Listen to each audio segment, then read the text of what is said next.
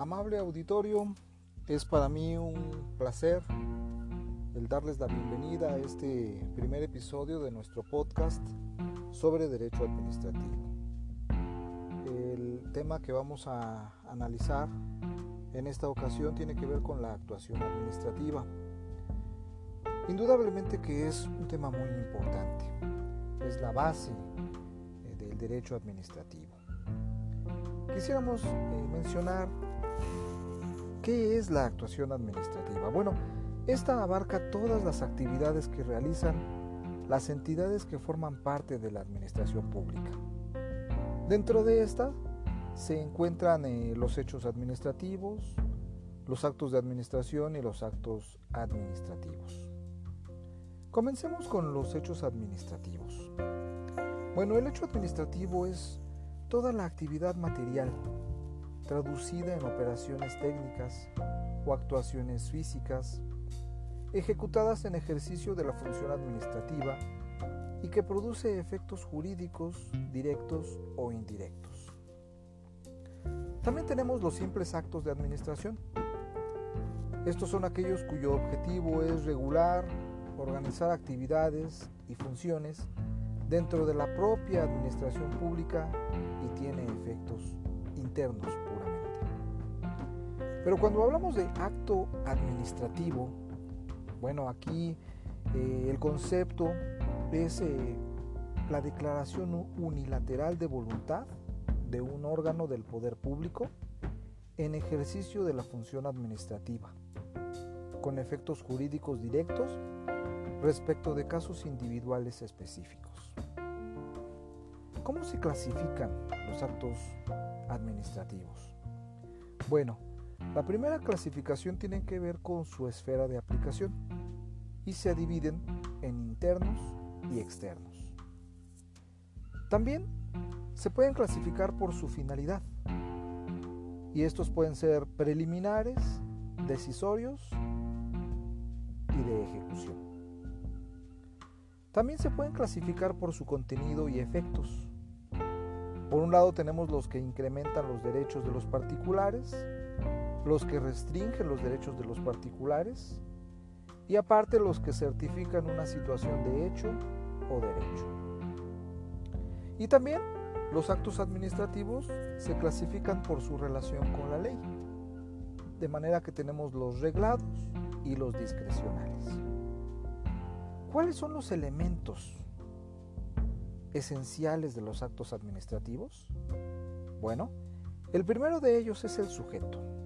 Y tenemos dos.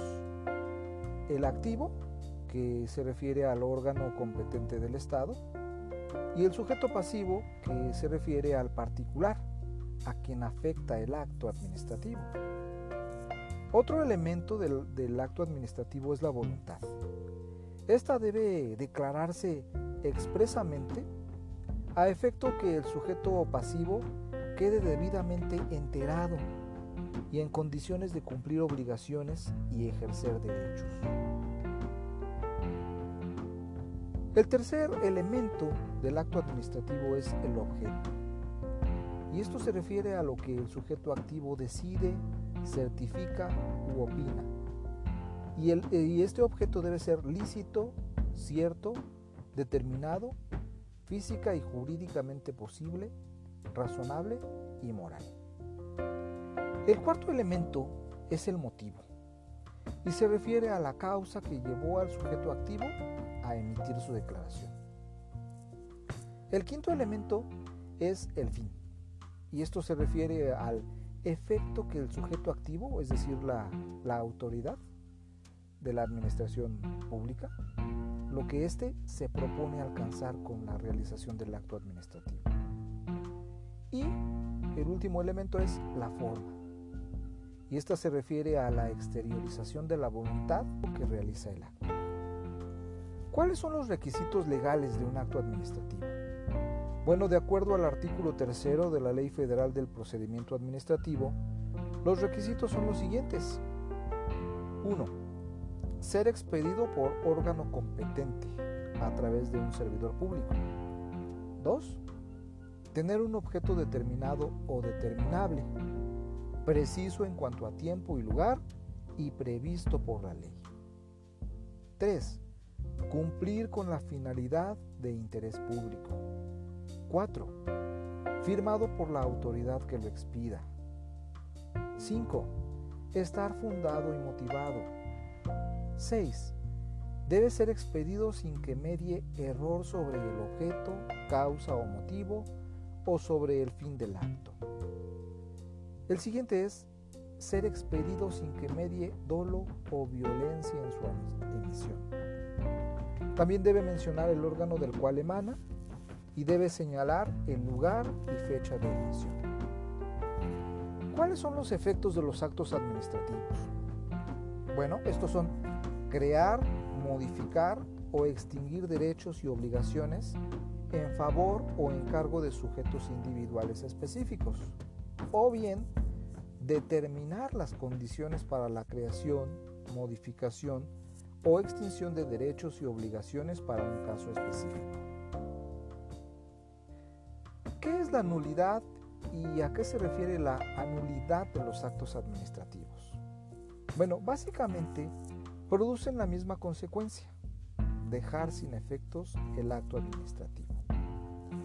La nulidad opera cuando el acto no cumple con alguno de los elementos esenciales mencionados en, la Ley Federal de Procedimiento Administrativo, en el artículo tercero, en las fracciones 1 a la 10.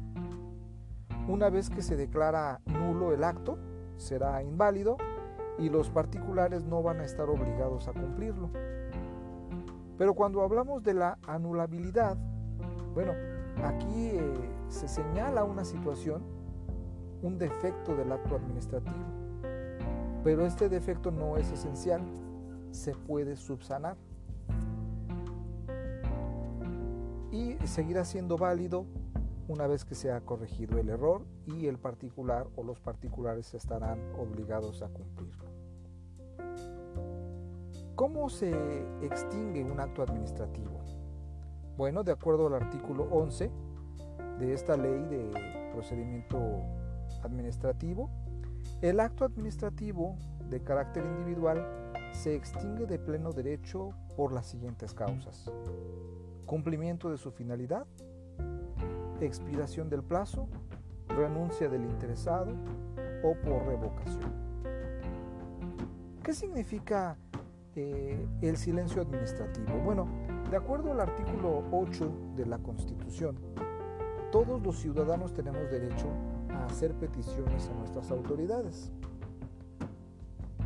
Sin embargo, las autoridades en algunas ocasiones pudieran no contestar. De manera que eh, la falta de respuesta de la administración pública pudiera eh, tomar dos direcciones. La, la negativa ficta y la positiva ficta. En el caso de la negativa ficta, bueno, el silencio de la autoridad, eh, cuyo fin es romper la indefinición derivada de la conducta de abstención asumida por esta, presumiendo que su decisión es en sentido negativo.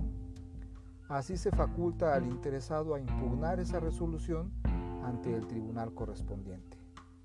Mientras que la positiva ficta es cuando la autoridad administrativa no contesta de manera que las peticiones del ciudadano se consideran aceptadas, debiendo conservarse el comprobante o certificado del acuse de la petición realizada. Bueno, pues este fue brevemente lo que queríamos compartir respecto a la actuación administrativa. Mi nombre es Engelbert Camarillo y les deseo una excelente noche.